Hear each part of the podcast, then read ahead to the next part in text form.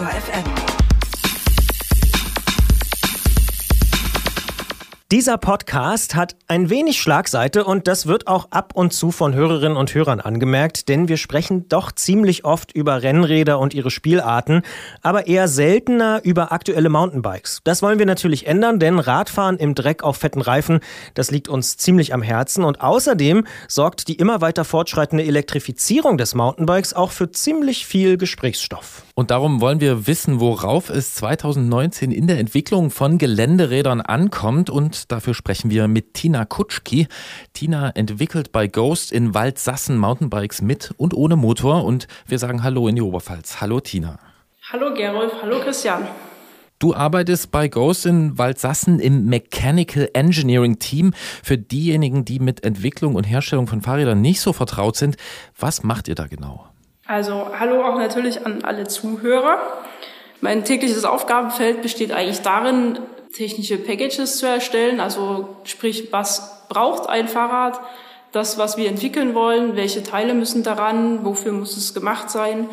Das wird dann in einen Geometriefile reingeladen. Und das Ganze ist schon im 3D und darum, um diese ganze Hülle entsteht dann ein neuer Rahmen. Also wir konstruieren mit einer, mit einer Software, nennt sich SolidWorks, konstruieren dann die Rahmen um dieses technische Package herum und das Ganze wird dann natürlich in engen Kontakt auch mit Asien und äh, auch europäischen Herstellerfirmen ähm, kommuniziert, ob das soweit fertigbar ist. Und dann werden 2D-Zeichnungen abgeleitet und dann kommt eine ganz, ganz spannende Phase. Dann kommen nämlich die ersten Prototypenrahmen. Also die Rahmen werden dann gefertigt und zu uns geschickt, beziehungsweise fliegen wir oder fahren wir ab und zu auch zu den Firmen und schauen uns da die Produktion an, besprechen das Ganze nochmal mit denen dann hat man quasi das Produkt, was man vorher lange entwickelt hat. Also das geht jetzt nicht so schnell, wie ich das eben gesagt habe. Das dauert oft längere Zeit, einige Monate, bis so ein Fahrradrahmen überhaupt mal konstruiert ist. Da gibt's halt auch äh, verschiedene Schwierigkeiten. Man muss halt äh, sich an bestehende Rohre oder teilweise verwendet man Schmiedeteile, die bereits existieren oder ist dann eben einfach an die Fertigungsrandbedingungen gebunden. Das sind halt verschiedene Herausforderungen, die einen da so erwarten. Und wenn man dann letztendlich dieses Produkt in der Hand hat, ist halt eigentlich ein ganz großer Zeitraum, dann das erstmal die ganze Arbeit zu begutachten der letzten Monate. Und da geht's halt dann auch schon wieder darum, alles auszumessen und die Arbeit zu begutachten, die Schweißnähte oder im Fall eines Carbonrahmens, wie gut ist der da gefertigt. Und im nächsten Schritt dann darum, das Rad aufzubauen und die erste Testfahrt damit durchzuführen. Jetzt hast du schon angesprochen, dass es ein Technical Package ist. Wie muss ich mir das vorstellen? Also geht es zum Beispiel darum, weiß ich nicht, einen Akku in äh, so ein Rohr zu integrieren oder was sind so eure Herausforderungen? Genau, das sind halt alle möglichen Anbauteile, die an ein Fahrrad kommen. Also wirklich alles. Wir haben also Lenker jetzt vielleicht nicht, aber so Vorbau, Steuersatz, Tretlager, Kurbel und so weiter. Alles, was irgendwie in Kontakt mit dem Rahmen kommen kann, und äh, auch Reifen, großes Thema. Da ist zum Beispiel die Freiheit zu den Kettenstreben und Sitzstreben oder zum Sitzrohr wichtig. Oder wenn wir ein vollgefedertes Fahrrad haben, dann eben noch Dämpfer. Dann wird das Fahrrad auch in der Bewegungsstudie dargestellt, dass quasi der Hinterbau einfedert, dass da keine Kollision gibt. Und natürlich muss auch wenn wir E-Bikes konstruieren, muss der Motor entnehmbar sein. Also das ist auch immer noch eine Herausforderung. Der Motor muss in den Rahmen integriert sein irgendwie, meistens über ein Interface, was dann speziell dafür für die verschiedenen Motorhersteller angepasst wird oder neu erarbeitet wird. Und dann ist halt die Herausforderung, dass auch der Motor in den Rahmen überhaupt einbaubar ist. Also du brauchst quasi einen Bauraum, um den entweder reinzuschwenken oder reinzuschieben und dann letzten Endes festzuschrauben.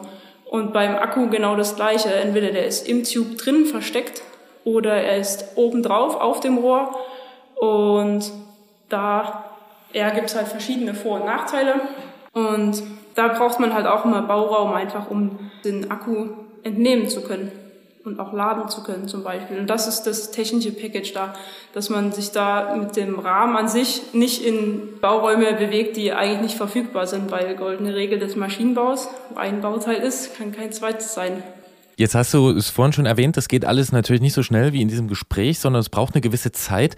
Das, woran du heute zum Beispiel gearbeitet hast, ähm, das Projekt, in welchem Jahr werden wir das denn in einem Fahrradladen sehen können? Also heute ist 2019, wahrscheinlich werden wir das dann 2020 sehen, also so ein Jahr, anderthalb.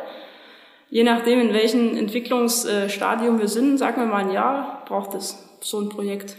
Jetzt haben wir auch schon über die Integration von Motoren und Akkus gesprochen und na klar, Mountainbikes mit Motorunterstützung, die erreichen immer größere Marktanteile.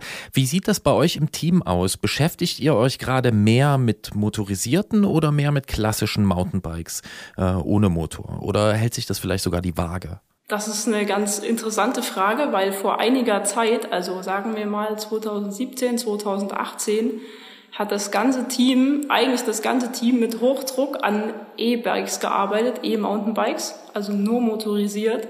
Da war ganz, ganz wenig, was an normalen Mountainbikes gearbeitet wurde. Das hat man halt dann auch so in diesem E-Bike-Trend gesehen. Also das ist halt ganz groß aufgekommen, dass die E-Mountainbikes jetzt extrem ähm, Beliebtheit erfahren haben. Und äh, wir haben da natürlich sehr viel investiert in Entwicklungszeit an neuen ähm, Produkten, die halt wirklich dann sich fahren wie ein Mountainbike, bloß eben einfach mit Motorunterstützung. Und momentan, also es ist halt, es gibt halt immer so einen Entwicklungsprozess von drei Jahren ungefähr. Ein, Pro äh, Produkt ist ungefähr drei Jahre auf dem Markt. Und ja, dann hat man halt jetzt erstmal ganz, ganz viele E-Mountainbikes. Also wir haben quasi den ganzen, den Bereich erstmal grob abgedeckt. Und jetzt ist wieder ein Zeitraum gekommen, wo wir vermehrt ähm, normale Mountainbikes ohne Motorunterstützung entwickeln.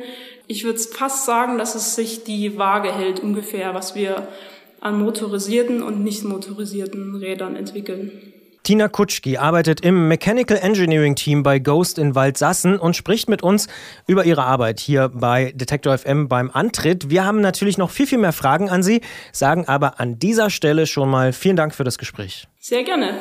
Und dann gehen wir doch direkt weiter mit unseren Fragen voran. Ähm, wir fragen uns ja auch, was erwartest du denn so für die Zukunft? Also wird sich das E-Mountainbike noch weiter durchsetzen?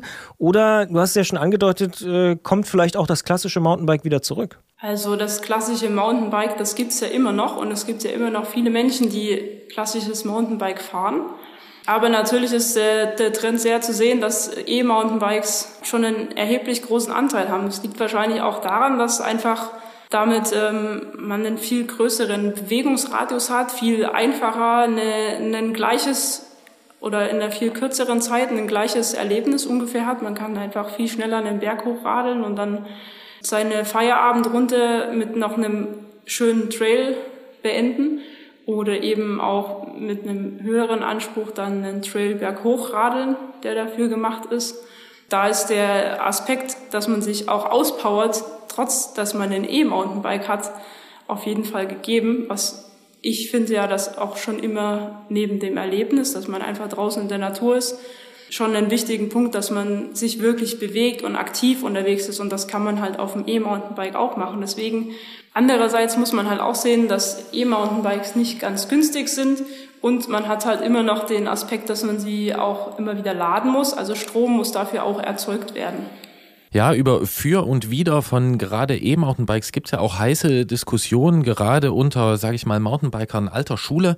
Ich kann mir vorstellen, dass du diese Diskussionen auch am Rande irgendwie mitbekommst. Wie stehst du dazu? Kannst du die nachvollziehen teilweise, die Bedenken auch, die damit zusammenhängen? Ja, klar, voll. Also es gibt halt, ja, eigentlich Bisher sind zum Beispiel Trails immer nur in eine Richtung befahren worden, immer nach unten. Und jetzt kann es halt passieren, dass dir ein E-Mountainbiker in die andere Richtung entgegenkommt. Also da muss halt unheimlich Rücksicht genommen werden, beziehungsweise müssen da auch Regeln geschaffen werden, die es so noch nicht gab, dass man halt einen Trail in eine, in eine bestimmte Richtung einfach nur verfährt. Das ist ein Uphill-Trail und einen Downhill-Trail gibt zum Beispiel.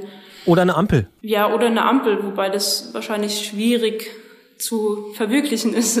Vielleicht einen halben Tag so und einen halben Tag so, oder? Ja, das ist doch mein Ansatz, ja. Genau, gute Idee. Ist es denn eigentlich schon immer dein Traumberuf gewesen, ähm, Konstrukteurin zu sein und genau in dem zu arbeiten, wo du jetzt arbeitest? Oder hat sich das irgendwie zufällig ergeben, dass du jetzt Fahrräder konstruierst? Also ist ja vielleicht jetzt auch nicht so der ganz typische, äh, was mache ich nach dem Abi-Job? Also sagen wir, es ist irgendwie so eine gesunde Mischung aus beiden.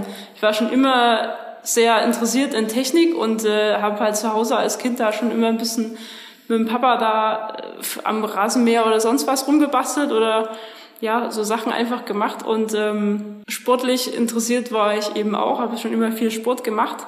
Und dann habe ich das Studium angefangen, Sport Engineering. Es hat halt perfekt darauf gepasst, was ja meine Interessen waren. Und das war in Chemnitz. Und das habe ich dann bis zum Master gemacht. Und dann habe ich eine längere Zeit gesucht für ein schönes oder cooles Abschlussarbeitsthema. Und dann bin ich halt zu einem Thema gekommen, was bei Ghost Bikes bearbeitet werden durfte. Und das war eine Mehrkörpersimulation und eine FEM-Berechnung an einem Fahrradteil, also an so einem Umlenkhebel, damals vom Riot noch. Ich weiß nicht, vielleicht kennt das der ein oder andere. Ja. Gerolf ähm, nickt, ja. Und das wurde dann validiert mit einem Feldversuch noch oder mit einem Prüfstandversuch, die Ergebnisse quasi Theorie und Praxis übereinander gestellt. Was, was, wie unterscheidet sich das? Wie nah liegt das beisammen? Und daraufhin war quasi der Schritt zur Fahrradentwicklung schon mal gelegt. Also ich habe mich dann initiativ noch beworben und ja, das war dann alles irgendwie so Schritt auf Schritt. Wenn du dich jetzt so umschaust, vielleicht mal ein bisschen zurückerinnerst an das Studium und auch äh, aktuell schaust du auf diese Entwicklungsabteilung bei Ghost. Wie ist denn da so die Verteilung zwischen Männern und Frauen? Hat sich das, also ist das ungefähr gleich oder äh, ist es eher anders? Ja, ist total gleich. Also wie man sich das immer so vorstellt, ne, 50-50. Also wir sind äh, fünf Mann in der Abteilung und ich bin die einzige Frau. So viel äh, zur, zur Verteilung, aber ich glaube, das ist in der ganzen Branche recht ähnlich. Es gibt da relativ wenig Frauen in der Fahrrad richtig in der Entwicklung drin. Kannst du dir dann erklären, woran das liegt und warum das vielleicht entweder so langsam geht oder vielleicht ja auch gar nicht so richtig vorankommt? Also ich denke, dass es langsam Schwung aufnimmt, das ganze Thema Frauen in der Fahrradentwicklung. Aber anfänglich, also das eine Thema ist ja Fahrrad, äh, Fahrradfrauen und Technik, dass es da in den technischen Studiengängen immer noch recht wenig Frauen sind, beziehungsweise wird es auch immer mehr, aber da war es, es war halt anfangs auch weniger. Und das andere Thema ist ähm, Fahrradfahrende oder bikende Frauen. Das ist auch lange Zeit ähm, eine Nische oder sagen wir mal eine, eine Ecke gewesen, wo nicht so viele unterwegs waren. Aber ich erlebe es halt in den letzten Jahren so oft, dass so viele Frauen aufs Rad steigen und auch richtig gut fahren. Also da gibt's schon viele, viele, viele Frauen, die da draußen biken und beides steigt an und ich denke, es wird mehr werden. Und sollten vielleicht mehr Eltern mit ihren Töchtern am Rasenmäher schrauben? Ja klar, warum nicht? Also man kann immer, es kann nie schaden, einen Einblick auch in die technische Seite zu bekommen. Du hast im Vorgespräch äh, erwähnt, dass man sich, wenn man unter Männern arbeitet, nicht alles so zu Herzen nehmen dürfe. Äh, was meinst du damit? Ja, manchmal kriegt man halt da von, von den männlichen Kollegen eine Antwort, die jetzt da einfach so dahergesagt ist, ohne da irgendeine tiefere Deutung oder Meinung dahinter zu haben und äh, da länger drüber nachgedacht zu haben, das ist halt bei Frauen ein bisschen anders. Und da darf man sich dann einfach, das darf man nicht so nah an sich ranlassen. Das ist halt so eine, vielleicht eine kleine Schwierigkeit, die man mit sich ausmachen muss. Aber sonst ist es echt sehr angenehm mit den männlichen Kollegen.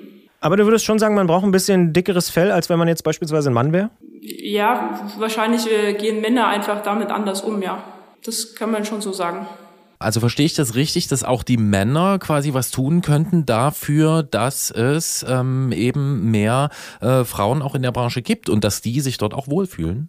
Mm, das würde ich jetzt so nicht sagen. Also es ist ja ganz normal, dass es da Unterschiede gibt und äh, man, wenn man das möchte, dann damit kommt man auf jeden Fall klar und man, man entwickelt sich halt auch weiter und das ist jetzt nichts, wo ich habe auch Kollegen, wenn ich, wenn mir da irgendwas zum Beispiel widerfährt, wo ich denke, wow, das war jetzt aber schon, äh, das greift mich jetzt an oder da muss ich jetzt erstmal in mich gehen und drüber nachdenken, dann habe ich halt auch so Kollegen, wo ich kurz erzähle und die sagen, na ja, ja, komm, mach dir nichts draus, das war nicht so gemeint und also das ist eigentlich überhaupt kein Thema. Das sagt Tina Kutschki. Sie arbeitet im Mechanical Engineering Team bei Ghost in Waldsassen und hat mit uns über ihre Arbeit, über ihren Werdegang und natürlich über Mountainbikes gesprochen. Und ich sage vielen Dank dafür und ich habe gelernt, FEM ist wieder ein Wort, was in meine Sprachliste neu aufgenommen werden muss. Ich möchte mich auch noch bei euch ganz herzlich bedanken, dass ihr mich dafür eingeladen habt und natürlich äh, Tschüss an alle Zuhörer da draußen und habt eine gute Zeit draußen auf dem Fahrrad. Ja, danke Tina. Und ich habe trotzdem noch eine ganz kurze Nachfrage. Wenn du es heute noch schaffst, eine Abendrunde zu fahren, was nimmst du? Das Mountainbike oder das E-Mountainbike? Das Mountainbike, weil hier sind die Berge nicht so hoch. Danke. Viel Spaß Bitte. dabei. Dankeschön. Tschüss.